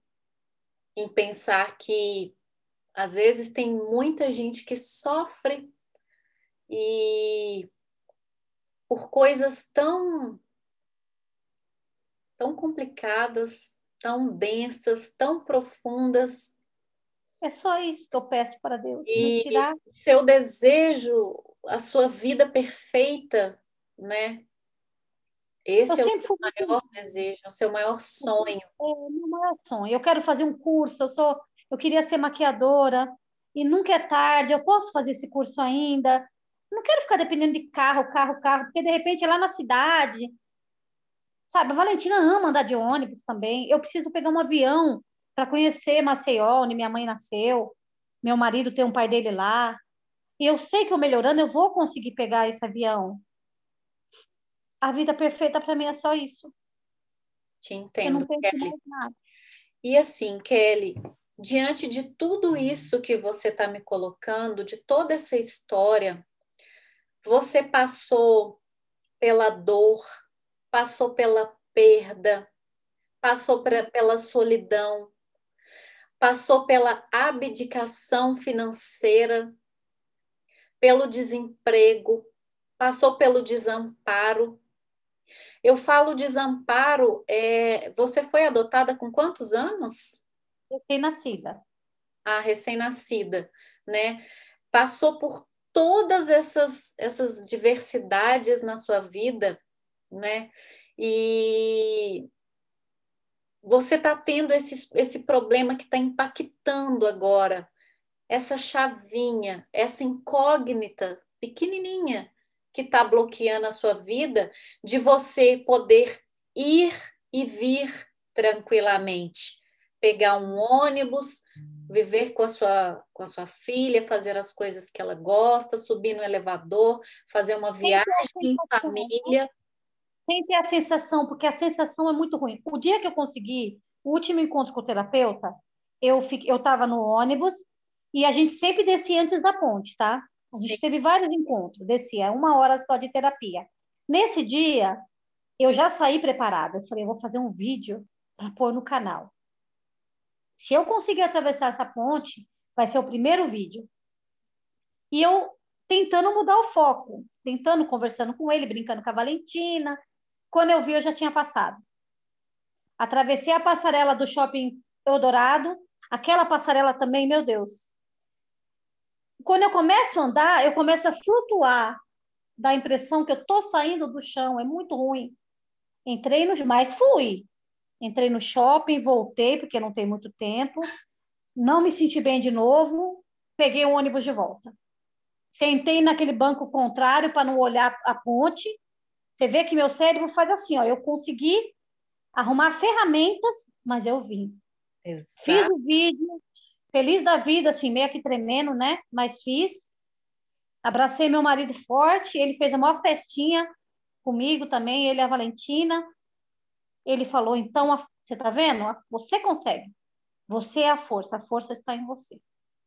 Kelly, quem são as pessoas mais importantes da sua vida hoje para você? Valentina e meu marido. E Cláudio? A mais a importante é a Valentina, né? Valentina e Cláudio. É. A minha irmã também, meu irmão também. Minha irmã está no Japão, só que ela tem o jeito dela de ser, a gente não se entende muito. O meu irmão também eu vejo pouco. Então, Cláudio e Valentina, tá? Perfeito. Pois bem, Kelly, eu te falo que você passou por todos esses desafios passou por tudo isso na sua vida. E o principal disso tudo, você aceitou o seu estado de síndrome do pânico, de uhum. sentir esse medo. E eu te falo que agora, nesse exato momento, você vai eliminar esse estado de medo da sua vida. Certo? Certo. É isso que você quer? É isso. É, é só isso, não quero mais nada. Não Repete quero dinheiro. Quero Repete de novo para mim. É isso que você quer? Eu, eu quero. É isso que eu quero. E fala, é eu, que Kelly, eu... seu sobrenome todo, e fala, é isso que eu quero. Eu te falo, você aceitou esse estado de medo até uhum. agora na sua vida. E a partir de agora, você vai eliminar isso que está te incomodando, certo? É isso que você quer? Sim. É isso. Eu, Diliene Kelly da Silva Araque, quero eliminar esse medo da minha vida. Perfeito. Agora eu vou te explicar por que que você vai conseguir eliminar esse medo da sua vida. Eu preciso que você esteja sentada numa postura com a coluna ereta. Tá, eu vim pro chão para pôr para carregar. Isso. Isso. Respira fundo e ouça. Desculpa que eu estou meio tensa, estou emocionada porque a gente mexeu em feridas, tá? Sim.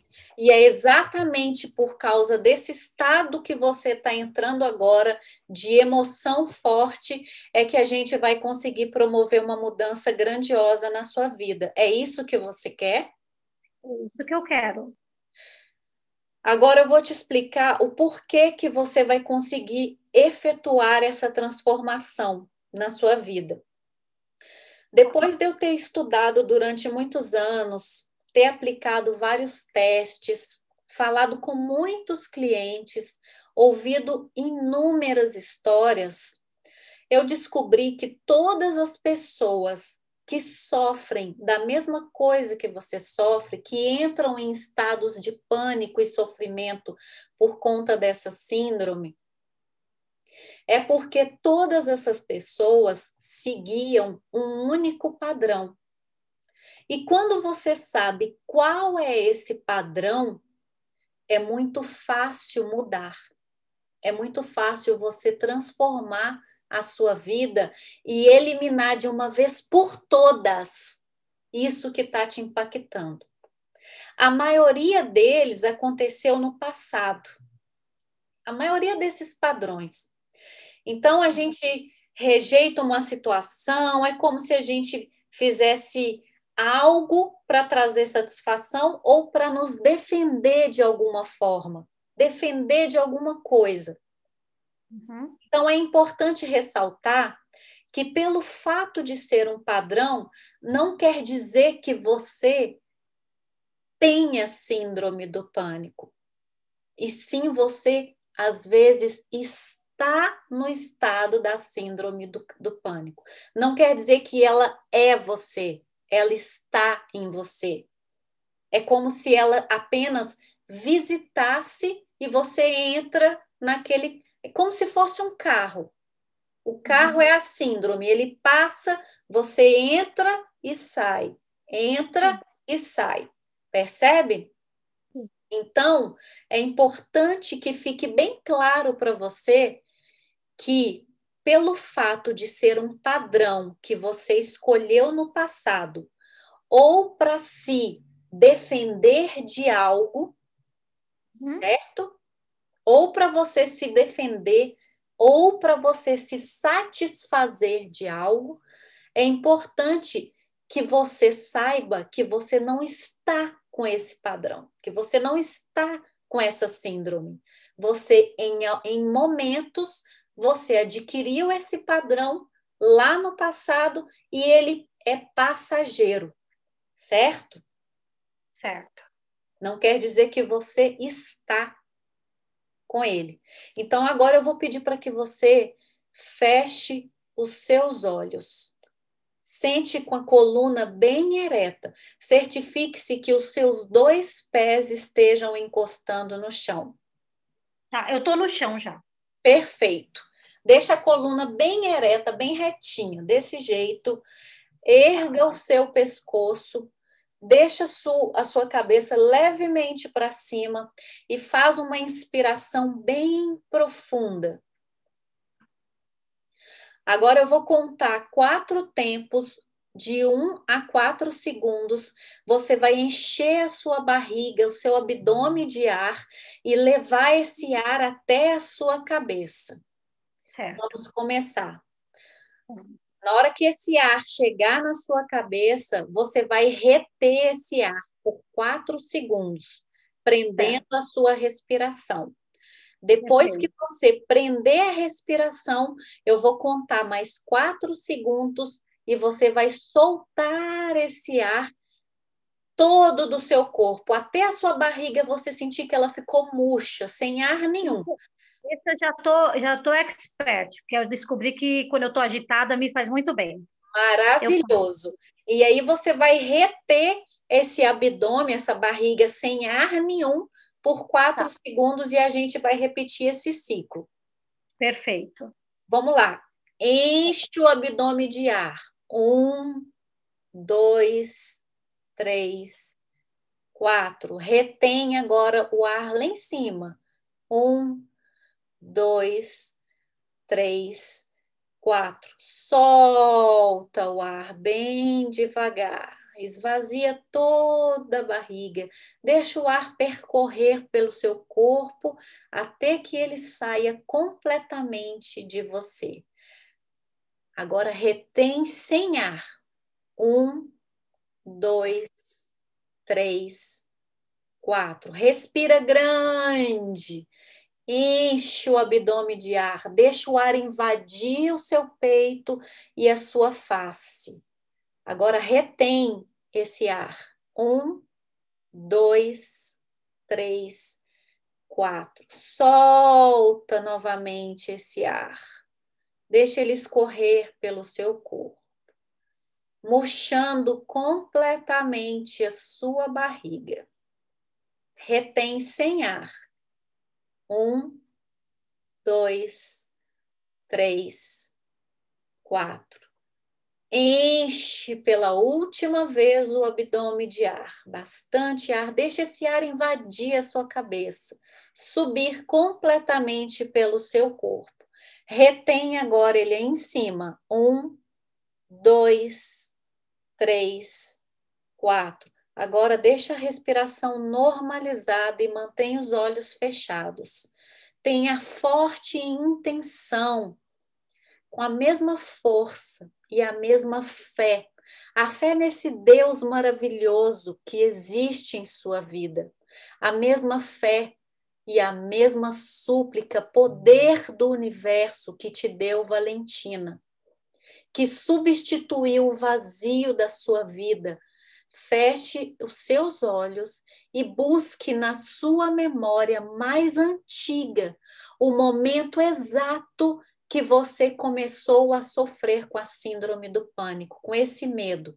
Tenta buscar a cena que você estava, a primeira vez, a memória mais antiga.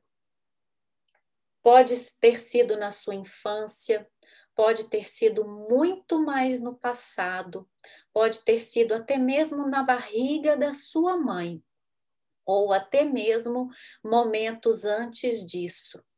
Tenta buscar na sua memória mais antiga.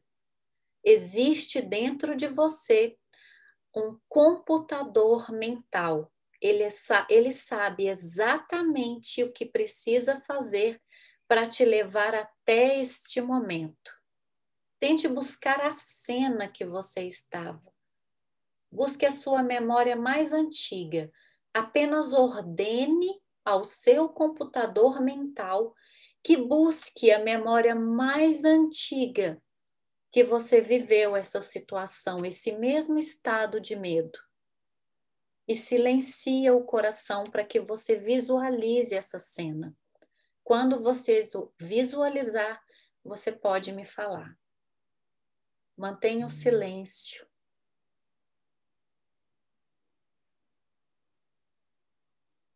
Eu visualizei. Nossa, mas... O que você está visualizando? Nada a ver com ônibus. Exatamente. Fala para mim agora. O que você está vendo? Eu posso falar? Pode, por favor. A minha mãe, a gente morava num sítio muito longe, muito longe um do outro, assim, não tinha vizinhos perto, e minha mãe era espírita, e ela recebia espírito dentro de casa. Sim. E meu pai não estava nesse dia, ela recebeu um Exu dentro da casa. Sim.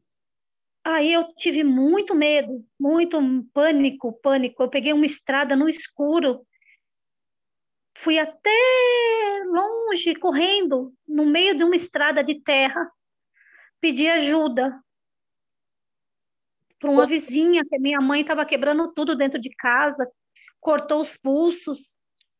Quantos anos essa garotinha tinha?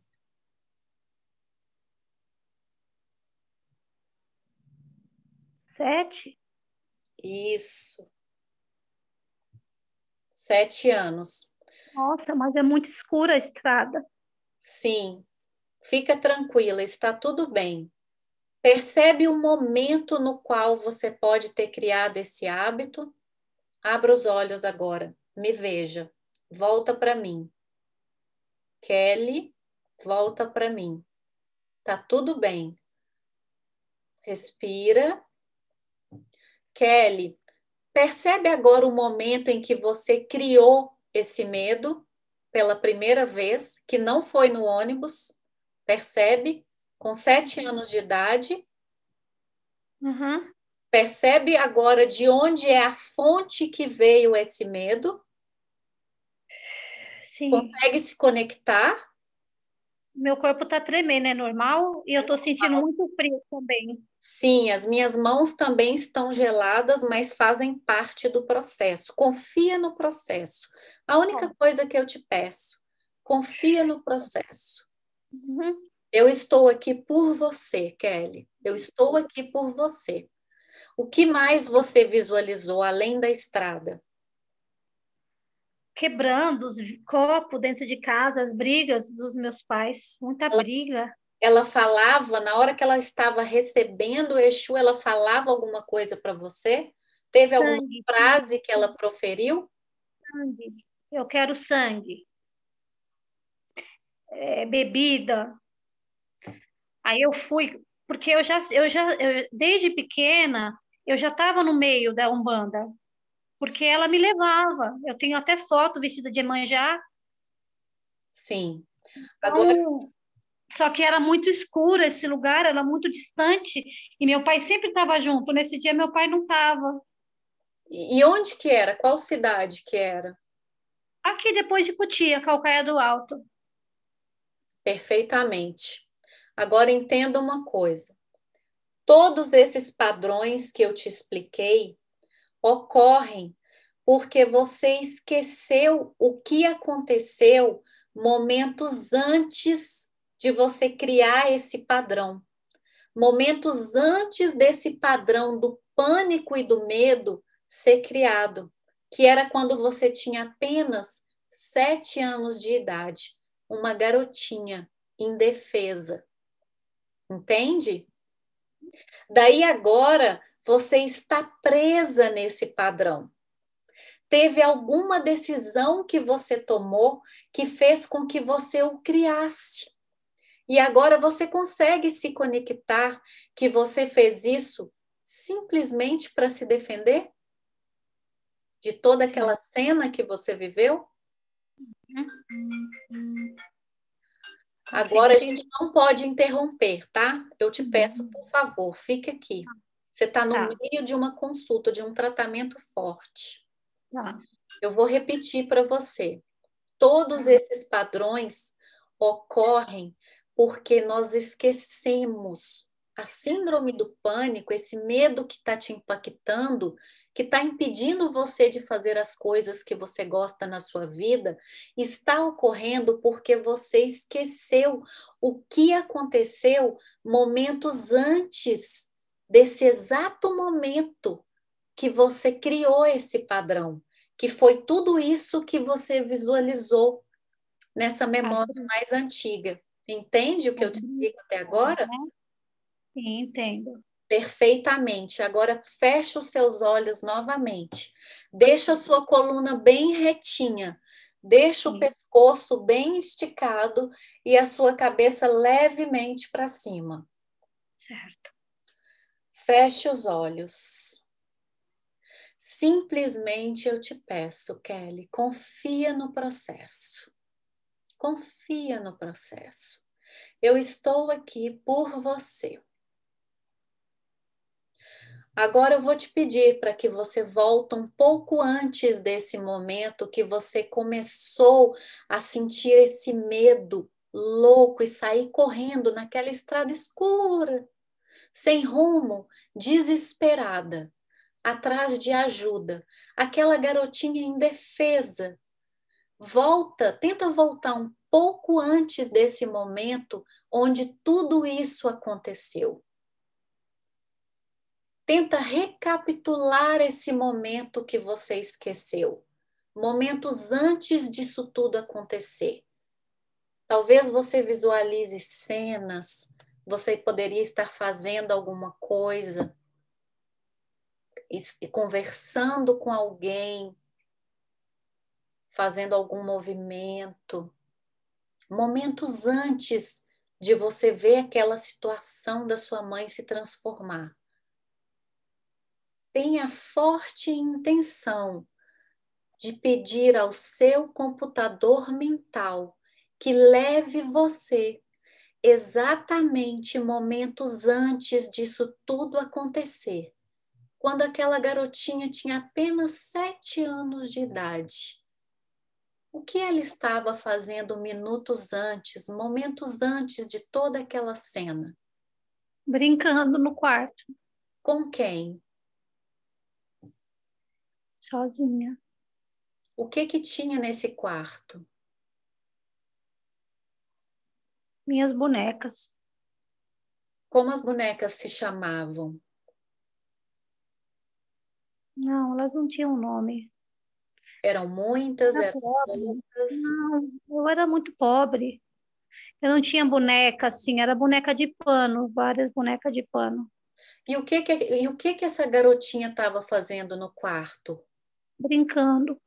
Era um cômodo diferente que a sua mãe estava? Minha mãe estava na sala, era uma casa gigante, enorme, que... vários quartos. E qual era o sentimento que estava no coração dessa garotinha? no momento brincando. Quando ela me chamou, ela já estava no chão, toda torta, com os braços para trás. Ela tinha um eixo no corpo dela. Quando, não, momentos antes. Vamos ficar apenas nos momentos antes, não volta. Volta para momentos antes da sua mãe te chamar, lá no quarto com as bonecas. Qual que era o sentimento que estava no coração da Kelly, aquela garotinha de sete anos de idade? Estava bem. Ela sorria, ela cantava. Sorria, eu sorria. Eu era feliz com as minhas bonecas, com as minhas latinhas, que era panelinha. Eita. Tenta visualizar o máximo de coisas que você puder e vai me falando. Cores da parede, cômodos que tinha no quarto. Porta escura. Isso. Fica aí, nesse exato momento. Não saia aí desse local agora. Um jardim na frente da casa bem bonito. Isso. Uma cama. Meus brinquedinhos. A parede bege da sala era rosa.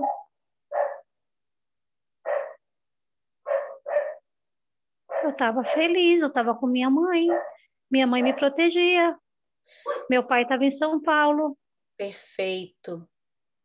Agora você percebe que, obviamente, nesse momento, quando a sua mãe te chamou, você não sabia o que fazer, não era verdade? Quando você viu ela naquele estado? Você era apenas uma garotinha de sete anos, não é? Sim. Percebe de onde você adquiriu esse padrão do medo? Sim.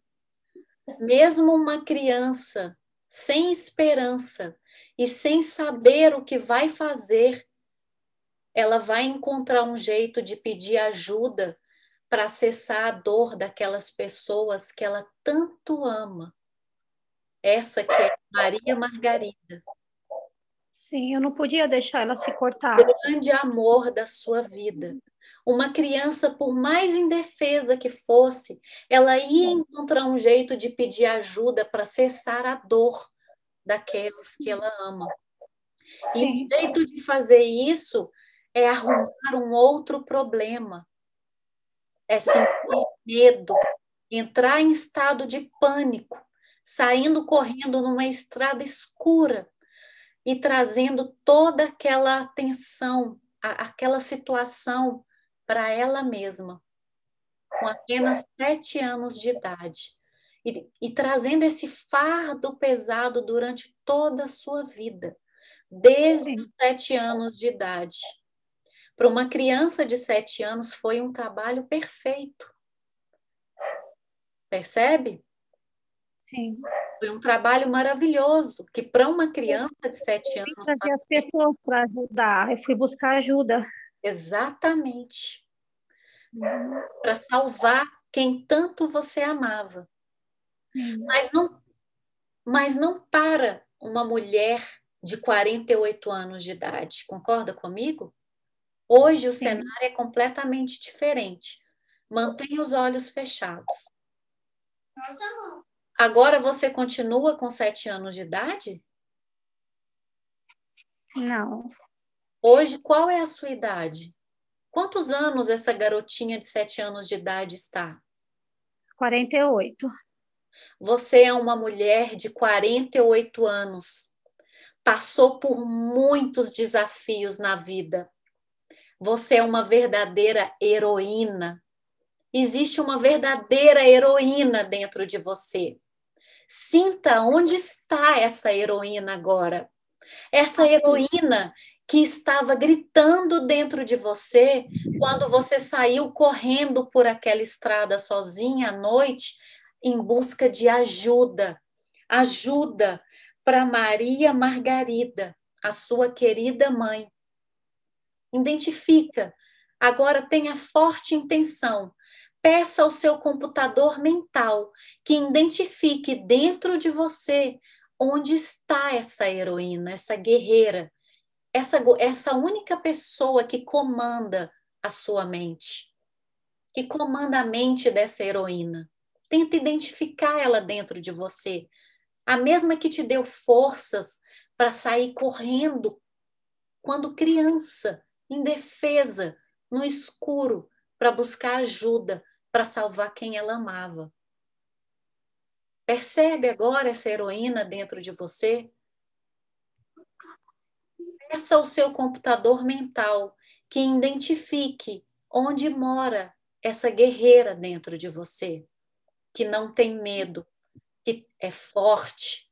É a única. A impressão que dá é que é metade de mim, aqui, metade. Aponta com as mãos para mim. Aponta com as mãos. Coloca as suas mãos. Metade de mim aqui. Falta alguma coisa para completar. Ela tem cor? Ela usa roupas? Como é essa heroína?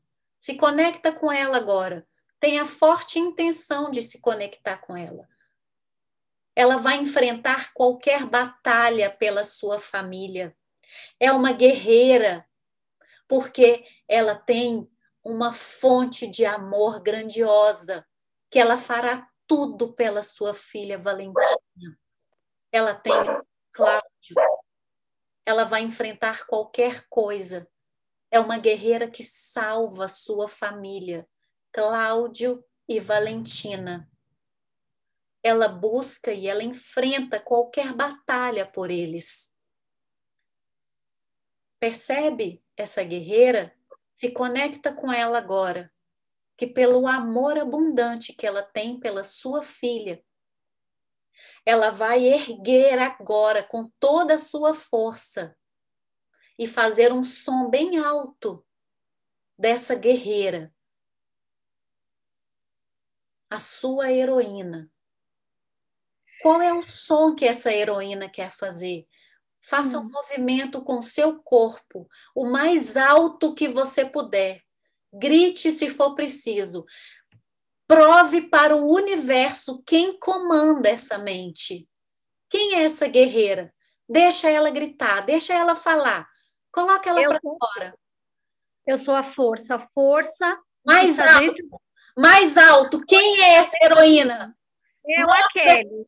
Essa heroína não sente dor, essa heroína não sofre, essa heroína não teme, ela enfrenta a escuridão. Quem é essa heroína? A Kelly, sou eu. Mais alto. O que ela eu, tem na mão? O que elas têm? O, o que essa guerreira está carregando nas mãos? Erga as mãos, erga os braços.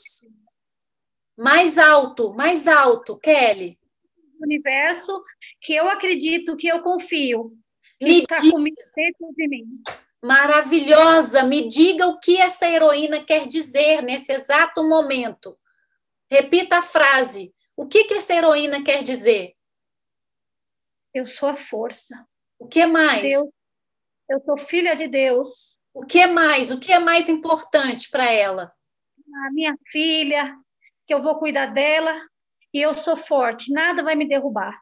Pergunte a essa guerreira se você precisa ter medo e ter síndrome de pânico de novo. Pergunta para ela.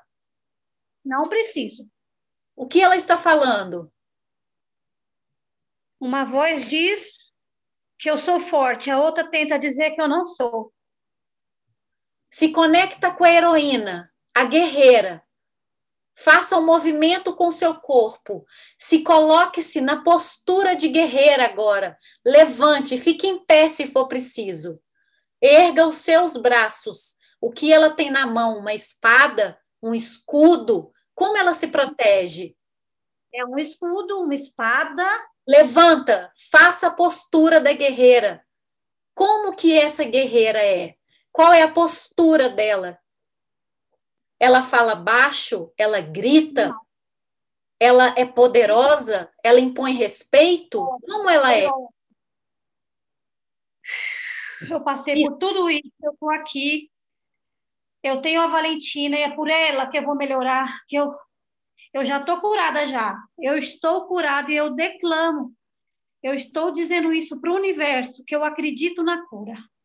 Pergunta para essa guerreira se ela precisa ter síndrome do pânico novamente. Pergunta para ela e veja o que ela responde. Fala em alto e em bom som qual é a resposta dela. Você é a força. Você é a força, Kelly. Mais alto. Eu sou a força. A Mais força alto. Eu sou a força. A Valentina precisa acreditar que isso é verdade. Mais alto. Eu sou a força, filha. Eu sou a força. Eu sou a mãe. O Cláudio precisa acreditar que você vai viajar com ele, que você vai passar por cima de tudo. Proclama bem alto. Quem é eu você? Vou de avião, vou andar de ônibus. Eu sou a força. Eu estou curada.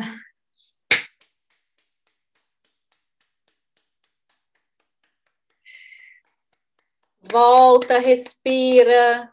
Pode voltar, Kelly. Volta, eu te chamo, Isabela. Respira. Vai abrindo os olhos lentamente. Como você está se sentindo? Tá tudo bem? Tá tudo bem. Você merece até música, porque eu estou com as minhas mãos tremendo e eu preciso colocar ela para você. Respira bem fundo, o mais, o mais fundo que você puder.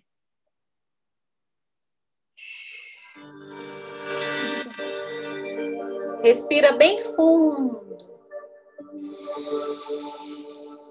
Vamos agradecer essa heroína agora. Emana todo o sentimento de gratidão que você puder a ela. Ela é simplesmente você. Gratidão, gratidão. Como você está se sentindo? Cansada. Não é fácil Não é verdade? Não, mas, assim, mas, eu tô com o ombro leve, eu só tô cansada por dentro. Parece que eu andei Saiu. quilômetros. Saiu aquele peso? Ressignificou para você? Agora você entende que a heroína tem 48 anos de idade e ela não é mais uma criancinha de 7 anos que precisa ter medo? O que que essa heroína é capaz de fazer a partir de hoje? Fala para mim. E fala para todo mundo que está ouvindo que tem o mesmo, que tinha o mesmo problema que você e que é possível viver sem ele, não ter ele mais, se curar, se transformar com a graça do Criador de tudo que há. Eu consigo e todos conseguem. Eu liberei todo aquele medo, eu liberei, eu deixei partir. Eu estava presa na minha infância, eu não sou mais aquela criança. Eu estou sentindo o meu corpo, mas uma voz tentou me desviar por muitas vezes. E quem foi mais forte? Eu, a Kelly. A guerreira. E a Kelly é o quê? Eu sou a força. Força. Eu sou filha de Deus Todo-Poderoso. Eu sou a força. A Kelly é pura força. A Kelly é a força da natureza materializada nessa terra. E é por isso que ela pode fazer tudo, tudo que ela sempre quis, tudo que ela quiser pela sua filha, pela sua família. Percebe? O que que a Kelly é? A força, uma mulher forte, mãe da Valentina, e vou, vou enfrentar tudo a partir de hoje, mais ainda do que eu já tenho enfrentado.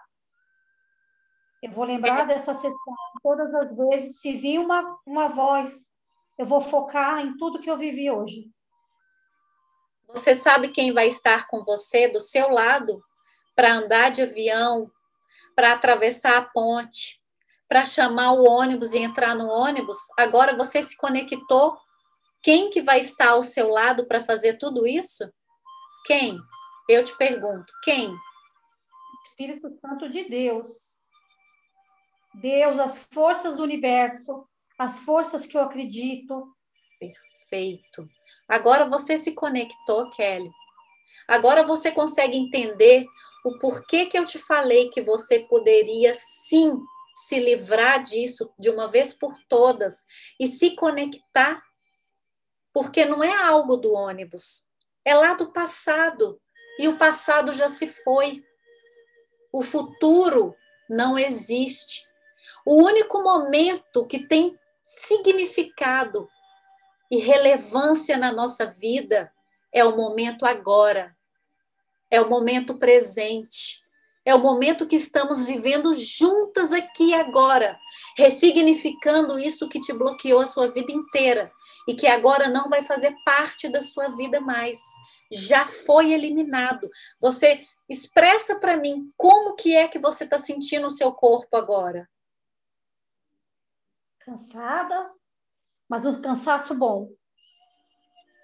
Cansaço bom. Tá doendo, tá doendo o corpo todo, mas assim, eu estou até tremendo, o, o corpo mais aliviado. Vai passar. E, e, agora você, você conseguiu entender de uma vez por todas o porquê que você estava nesse, nesse padrão? E eu, eu sigo a Terra dos Budas, todos Sim. os dias sai uma mensagem para mim. Sim. E eu salvo essas mensagens. E ontem, de manhã, foi dito para mim que o universo ia usar pessoas, que é você, eu tenho certeza, que eu, eu, eu já estava pronta e preparada, e que estava uma pessoa a caminho que ia ter momento, um momento com essa pessoa para me ajudar a me curar definitivamente. E, eu, e é você, a pessoa, Isa. Gratidão. Eu tenho certeza, é você. Saiu ontem isso para mim. Não duvida do universo. Nunca.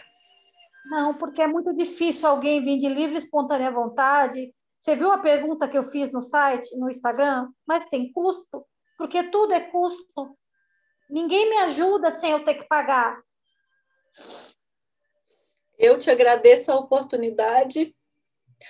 Eu estou aqui de livre, espontânea vontade, fazendo o meu trabalho, me doando. E eu te agradeço muito a oportunidade. Saiba você que ontem à noite, quando eu fui dormir, eu já sabia que eu ia falar com você. Acredite se quiser. Vocês podem chamar, às vezes as pessoas que tiverem, que forem nos assistir, pode chamar de Deus, de Criador, de deusa, de Nossa Senhora, de Buda, o nome que for. Mas existem duas únicas maneiras do ser humano conversar. Uma ele está doando amor. E a outra, ele está suplicando por amor. E eu ouvi aquela garotinha ontem à noite, em pânico. E eu sabia que eu poderia ajudar. Por isso que hoje cedo, a primeira coisa que eu fiz foi te escrever. E eu te agradeço pela confiança, te agradeço por estar comigo aqui até agora. E eu peço encarecidamente a primeira atitude que a guerreira forte tiver, filma e me manda.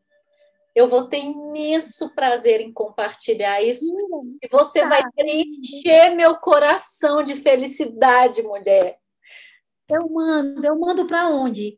No Instagram, não. Mandar ou no meu e-mail, ou no meu WhatsApp, ou no meu Instagram, aonde você quiser. Você me chama aqui e fala, Isa, toma o vídeo, eu faço questão de te mostrar.